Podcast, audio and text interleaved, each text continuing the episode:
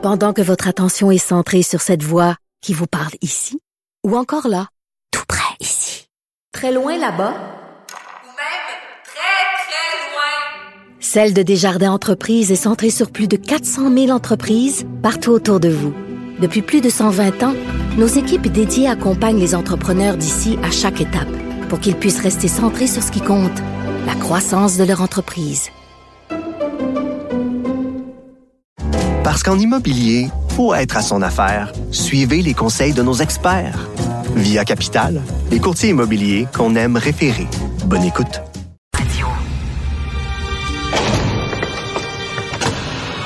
La criminalité, c'est un cycle. Et tu vois, le nouveau procès va se dérouler sans qu'aucun témoin ne se présente à la barre. L'histoire des criminels racontée par l'unique journaliste d'enquête, Félix Séguin. Félix, euh, avant de parler de l'Office de consultation de Montréal, j'ai eu un flash ce week-end euh, concernant le port de Montréal, ok, et le, le, le dossier que vous avez fait excellent là, euh, sur le port de Montréal, qui est une passoire. Et là, on dit on n'a pas le temps de vérifier le contenu de chaque conteneur parce qu'il manque d'inspecteurs, on n'est pas assez, puis il y a trop de conteneurs, puis tout ça. Question quiz comme ça. Ça se peut-tu qu'il y ait des gens au port qui soient payés en dessous de la table pour fermer les yeux? Je pose la question parce que, tu sais, souvent, les syndicats dans les ports, là, on a vu ça aux États-Unis, là, des fois, c'est à coquiner avec le crime organisé. Je pose la question, toi. Bien sûr, vous n'avez pas eu de preuve de ça parce que sinon, vous l'auriez écrit. Mais c'est une question qu'on peut se poser. Ben, euh, Richard, oui, tu as, tu es en droit de te la poser. Euh, nous, ce qu'on n'a pas été capable de faire parce qu'on n'a pas trouvé cette information-là, c'est de, relier la pègre qui opère dans le port de Montréal directement au vol d'auto. Il euh, n'y a qu'une marche à monter là pour penser que ces gens-là ont peut-être des liens.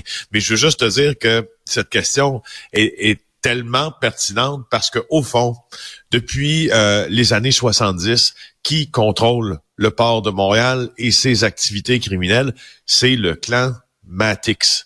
Et le clan mm-hmm. Matix et, ses, et sa descendance, les descendants de Gérald Matix, contrôlent encore les activités criminelles au port de Montréal. Il y a une fameuse euh, entrevue qui avait été donnée par quelqu'un en situation de connaissance sur qu'est-ce qui pouvait se passer dans les activités portuaires, nous disait quand un conteneur sortait du port de Montréal, on n'avait qu'à regarder M. Matix et s'il se touchait la joue, le conteneur prenait une direction. Ben, s'il ne faisait rien, le conteneur prenait sa direction normale. Donc, lecture dans les conteneurs où il y avait des biens criminellement obtenus, ça s'en allait d'un certain, certain endroit et les autres dans la, dans, dans, dans l'approvisionnement normal. Alors, c'est sûr, sûr, sûr, sûr, sûr. Dans les ports, Anna Sergi, la grande spécialiste de la mafia, euh, qui, euh, qui est professeure maintenant dans une université euh, anglaise, a consacré un ouvrage, où elle est venue à Montréal d'ailleurs, mais dans d'autres cités portuaires, euh, au port et à l'implication du crime organisé dans celui-ci. Donc, écoute, ça, ça ne m'étonnerait pas, là, tu sais, que le crime organisé n'a pas des amis à l'interne qui font, qui regardent d'ailleurs ou qu'on leur dit, hey, toi, ce conteneur-là, tu vas pas, tu vas pas vérifier le contenu de ce conteneur-là. En tout cas, on peut se poser la question. Euh, écoute, euh, on aime ça voyager à l'Office Ah, des consultations Oui. publiques de Montréal. oui, on, on dirait, euh, on dirait, Richard, c'est euh, c'est à quoi ça me fait penser cette histoire savante de Dominique Cambron-Goulet et, euh, et d'Annabelle Blais qu'on a diffusée à JE vendredi. C'est comme si t'as un paquet de fonctionnaires municipaux là qui ont finalement eu une idée de grandeur, qui se sont dit, nous autres, on est l'ONU. Ben oui. Puis nous autres, on voyage, comprends-tu? Jusqu'à 50 000 dollars par année. Vous trouverez ça dans le journal de Montréal aujourd'hui pour des dépenses extrêmement floues. Australie, Pays-Bas, France, Espagne, Côte d'Ivoire, Mozambique, Brésil, Mexique, Londres, Maroc, Suisse, Argentine, Tunisie, Émirats arabes unis. Les dirigeants de l'OCPM depuis 2016, ils parcourent le monde. En 2016, 10 voyages par avion quand l'OCPM allait consulter la population montréalaise sur les façons de réduire la dépendance de la ville aux énergies fossiles. euh, écoute, et, et, et, dans, et dans tout ça, euh, donc, on a détaillé là, beaucoup de dépenses. Là, je te rappelle là, des écouteurs à 900 dollars pour l'actuelle présidente de l'OCPM. Euh, un redrapage complet de ses bureaux, beaucoup de soupers au restaurant dans les bonnes tables de Montréal, euh, Ferreira, Iberica, tout y passe, mais euh, Damas aussi. Et, euh, ce Mais- qui arrive avec ça, là, c'est que... Oui, vas-y, Richard. Non, non, mais explique c'est quoi l'Office de consultation publique de Montréal. Ils font Ah oui. quoi, ces gens-là? Bon, alors l'Office de consultation publique de Montréal consulte les Montréalais et les Montréalaises euh, lorsque de grands projets d'infrastructure ou de grands projets euh, de logement euh, sont, sont instaurés. Alors, il tient des consultations publiques. Ce sont des spécialistes de la consultation publique. Exemple, quand on avait parlé de piétoniser la voie euh, Camillien-Houd, euh, il y a eu une grosse consultation publique. On avait soumis un rapport à la Ville de Montréal en disant c'est possible cohabitation entre euh, véhicules euh, et piétons. Finalement, la Ville de Montréal n'a pas écouté l'OCPM du tout, a fait euh, à sa tête. Euh, et et l'OCPM, donc c'est ça, ça consulte le public et ça, ça a une vocation selon les, les- les- qui doit être près du public. Mais là, ces gens-là ne sont pas près du public du tout. Du tout. Mais ils consultent, ils consultent la population de Montréal pour des décisions qui touchent les gens de Montréal. Qu'est-ce qu'ils font au Mozambique? Ils vont chercher de l'expertise, Richard. De Oui, l'expertise. Attends une minute. Une consultation, que tu loues une salle, tu as deux micros, il y a des gens qui viennent jaser, ils t'envoient des rapports. C'est ça qui est ça. On s'entend, ils sont ça. pas en train d'envoyer un satellite sur la Lune. Voilà. C'est ça qu'ils font. Ouais, là, c'est ça, exactement. Puis la présidente la plus connue euh, de, de l'OCPM, là, c'est l'ex-présidente, c'est Dominique Olivier, c'est l'actuelle présidente du comité exécutif de la ville de Montréal.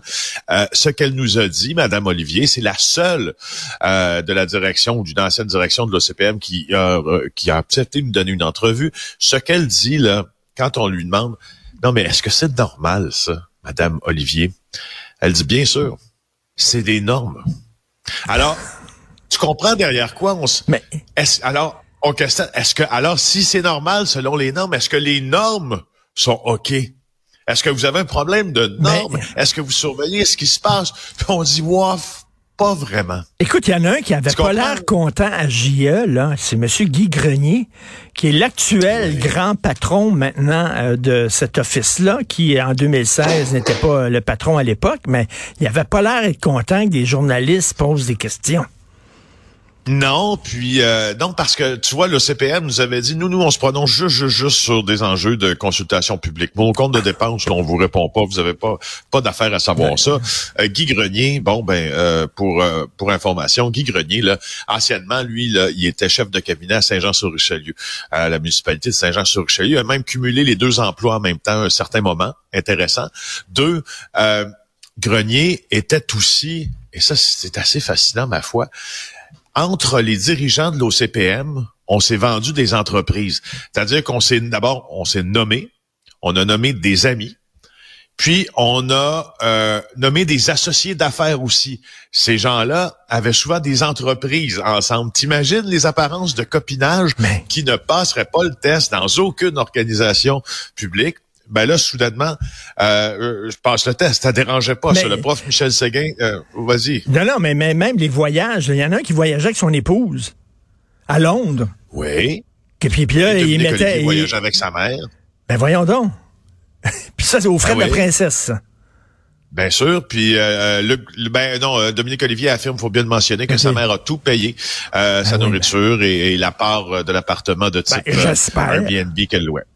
Euh, oui. J'espère. Euh, oui. Non, non, Doré, que- lui, euh, il en a profité là, pour aller au Brésil aussi, euh, au mariage de, de certains amis.